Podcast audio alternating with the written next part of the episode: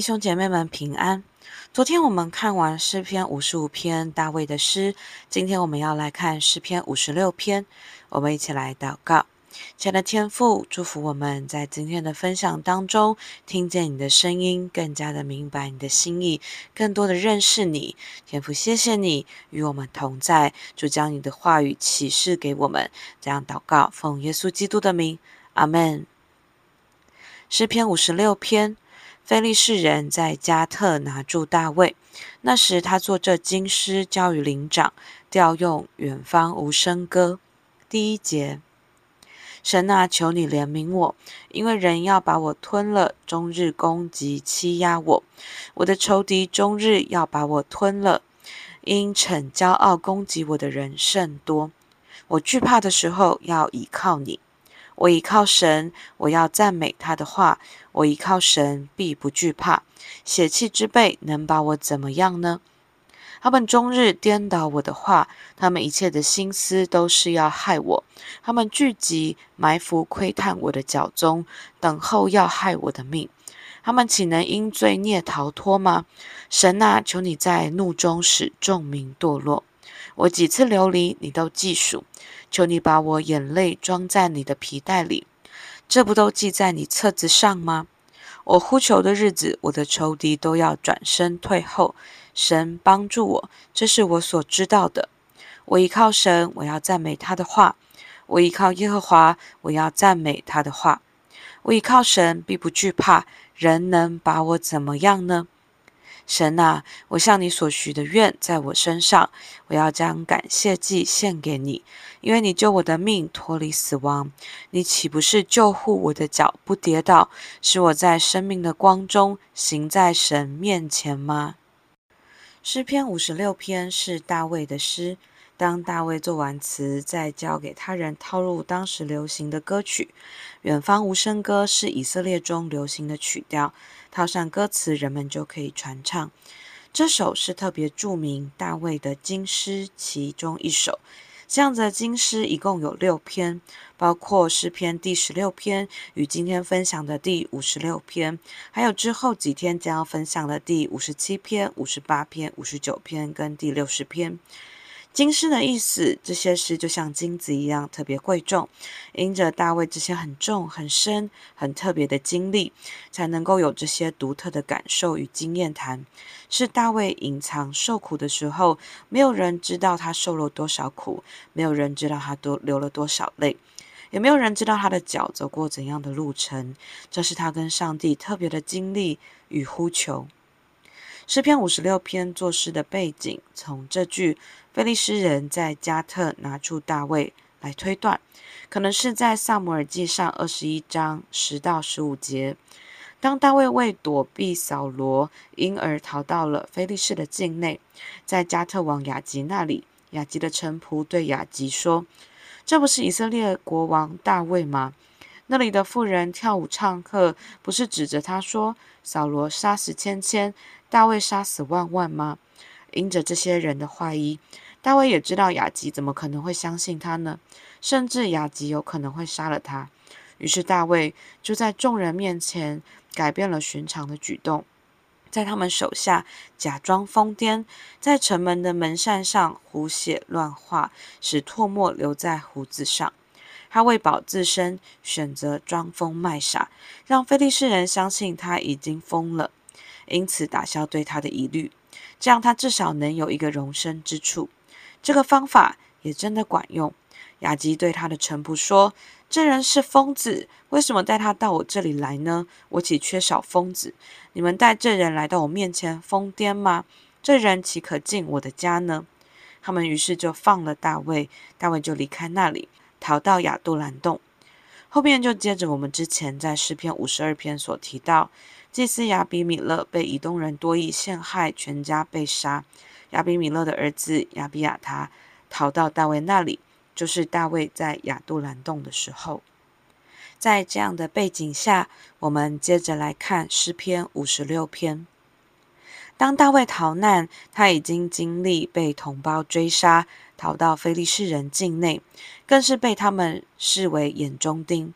他是许多非利士人的仇人，因为大卫从杀死歌利亚之后，他也成为官长，带领以色列人打了大小战役。大卫在敌人的境地中呼求神的怜悯跟帮助。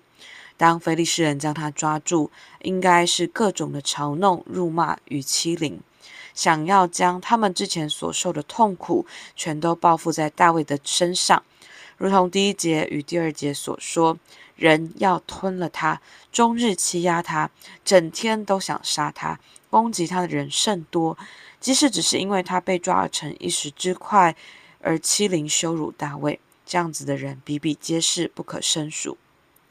大卫会不会害怕呢？会。怎么知道他会怕？因为他在第三节的时候说：“我惧怕的时候。”原文是我惧怕的日子。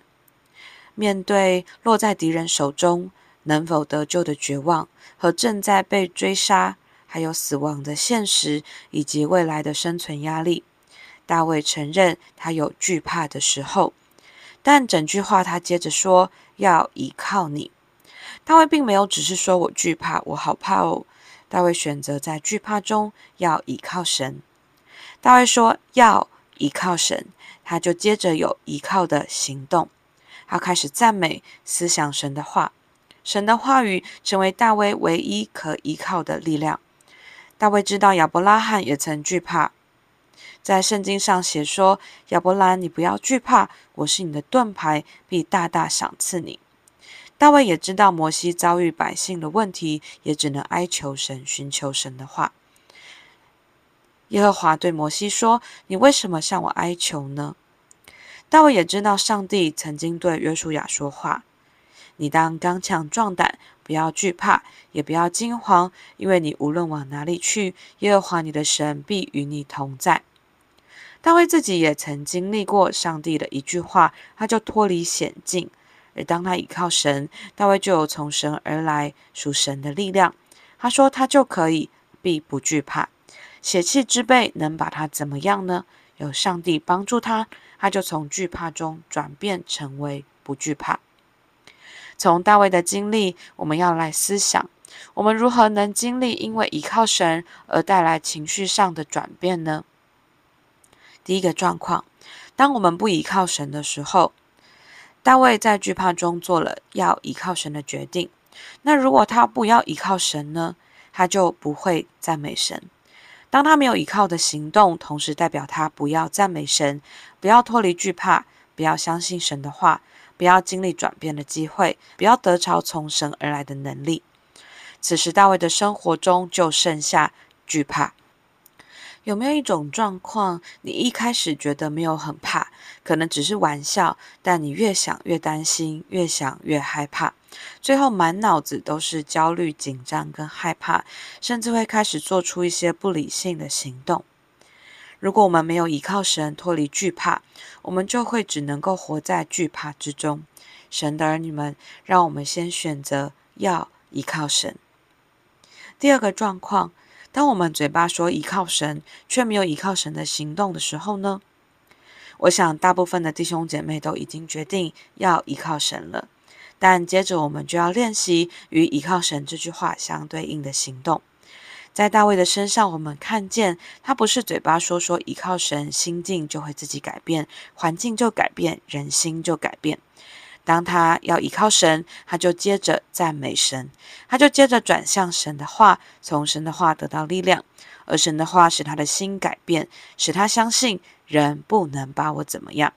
当他说要依靠神的时候，也就是他选择在惧怕的情绪当中开始赞美神的时候，不停留在惧怕中，不是花时间去默想那些让我们害怕的话。人的嘴脸，不是让我们去揣摩哦，这个人怎么想，那个人这样子做的意思是什么？他转向神的美好，神的拯救，转向神的创造，赞美上帝的帮助。他转向神的丰盛，神的信实，相信上帝是良善的神。他开始在脑海中思想他跟上帝的经历，即使他可能正被非利士人关押在牢狱中、拘禁中，虽然身体被关押。他面前可能是一个没有圣经的状态，但他仍然开始在脑海中思想那些他曾经读过、背过的神的话。在他的脑中，他已经自由，他的思绪已经被神的话充满，他的思绪正在依靠神，思想改变，情绪也跟着改变。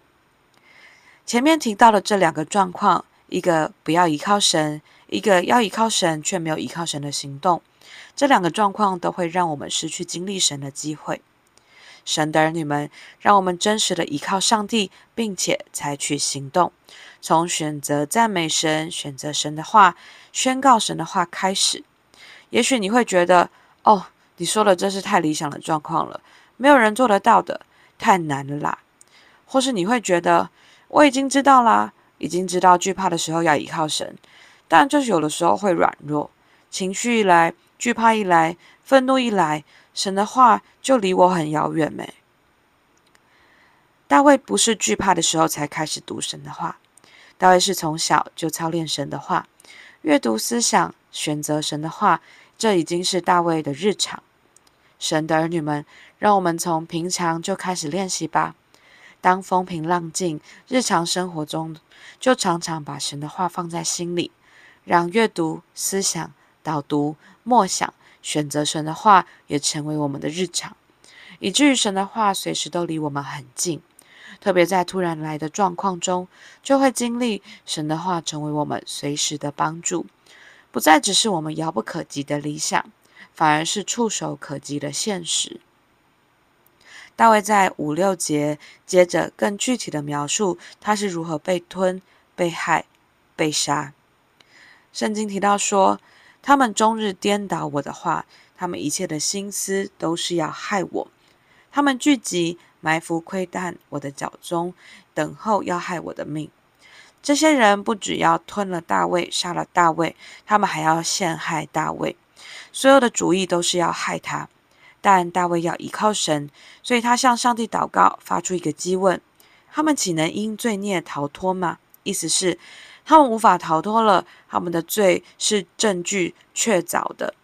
神啊，让这些人承受你的怒气吧，你的怒气倒在他们身上吧，让他们因罪倒在地上吧。在这段经文中，仿佛大卫是向神发怒、抱怨、求主伸冤，但其实这也是依靠神的一个举动。什么？跟上帝抱怨，不会太不敬了吗？就像孩子遇到困难，跟爸爸妈妈念个几句，抱怨几句，想要求得安慰跟帮助，这是正常的吧？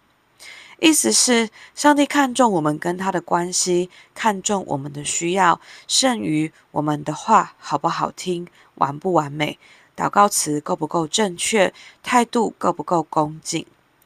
如果大卫在怒气中不祷告，跟上帝抱怨，大骂这些恶人呢？大卫的反应会是什么？他的情绪要往哪里抒发？可能最后他会忍不住破口大骂这些恶人，或者活在惧怕中，自己把自己吓死，或者想说：“老子就跟你拼了，死就死吧。”那他的生命就会失去上帝对他的计划跟命定。神的儿女们，只要我们的祷告跟呼求的对象是上帝，就算是发怒，就算是伸冤，就算是埋怨。上帝长阔高深的爱可以化解所有冤屈跟愤怒，他正在等着听你的声音，你的呼求，他要帮助你。相较于你自己隐忍，或是哪天忍不住发作在别人身上，上帝更喜欢我们直接到他面前，这是真实的依靠神的表现。圣经中许多地方都可以看到人向神倾吐内心的情绪，甚至是发出怨言、质疑、咒骂。这让我们知道，第一个，神接纳我们的情绪，这表示上帝完全了解我们的处境与遭遇，他能够体恤我们所承受的一切。神能够消化我们的情绪，包括愤怒、恐惧、疑惑、冤屈等等。上帝期待我们在他的面前倾心吐意，这样子的倾吐，使我们在困苦中更多靠近他，而不是与他越来越远离。第二个，向神倾吐情绪，使我们更有机会在神面前的心得释放，好让我们可以听到上帝想要对我们所说的话。神可能安慰我们，可能提醒我们，可能教导我们，可能指教我们该做什么样子的调整，都有可能。当我们从神领受他的话，就可以更合宜的去与人相处应对，也可以有智慧的去面对困境与挑战。接着第八到十一节，我们就看见大卫思念上帝曾经如何帮助他。上帝纪念大卫所有的痛苦，一次又一次的逃难与患难。上帝曾经的帮助，大卫知道，上帝都记得，大卫也都记得。所以大卫再一次说，重复的说，加强语气的说：“说我倚靠神，我要赞美他的话；我倚靠神，我要赞美他的话；我倚靠神，我要赞美他的话；我倚靠神。”我必不惧怕，因为很重要，所以要说三次。神的儿女们，在痛苦患难中，格外坚定的来依靠神，来宣告神的话，来赞美神。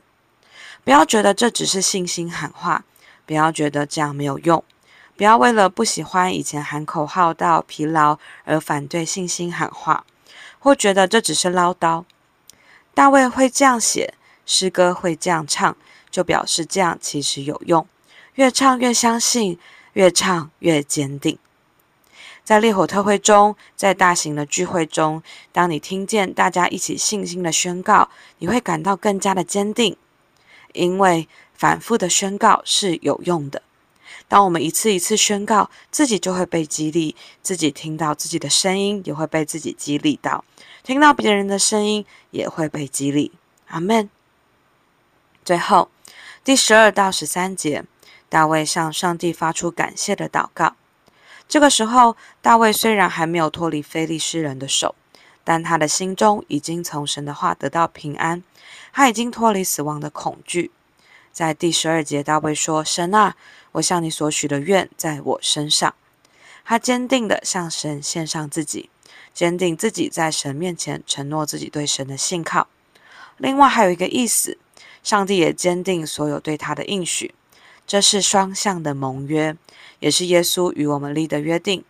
大卫已经在祷告中、信心中看见神已经救我的命脱离死亡，救护我的脚不跌倒，使我在生命的光中行在神面前。所以要将感谢祭献给神。大卫感谢上帝与他立的盟约。神的儿女们。再次坚定的来信靠上帝，献上自己吧，坚定自己在神面前的承诺与祷告。因为当我们把自己献给神，上帝也同样的为我们，他也坚定所有对我们的应许。上帝期盼与我们的关系是如此靠近，希望我们走在他面前，与他同行。不论你今天觉得自己处在什么样的光景中，神都已经应许要救我们脱离死亡跟恐惧。上帝要救护我们的脚不跌倒，上帝会让我们走在他的光中。我们一起向神献上赞美与感谢，一起来祷告。亲爱的天父，今天我选择在惧怕中，在各样情绪中，不论发生什么事，我都要倚靠神。有你帮助，我就不惧怕。我也愿意练习，不再停留在惧怕与负面的情绪当中。不花时间去默想那些令人害怕、焦躁的话，我选择赞美你，选择转向你的美好、你的拯救、你的创造，转向你的帮助。我选择宣告主是丰盛的，天赋是良善的，跟信实的。天赋帮助我，从今天起，主啊，我要让自己的思绪被你的话充满，从我的思想中开始转向你，依靠你。我愿意让阅读、思想、导读、默想、选择你的话语成为我的日常，让我时时都拥抱你的话，都拥有你的话，跟你很靠近。天父，我赞美你，感谢你，我要坚定的依靠你。祷告，奉耶稣的名，阿门。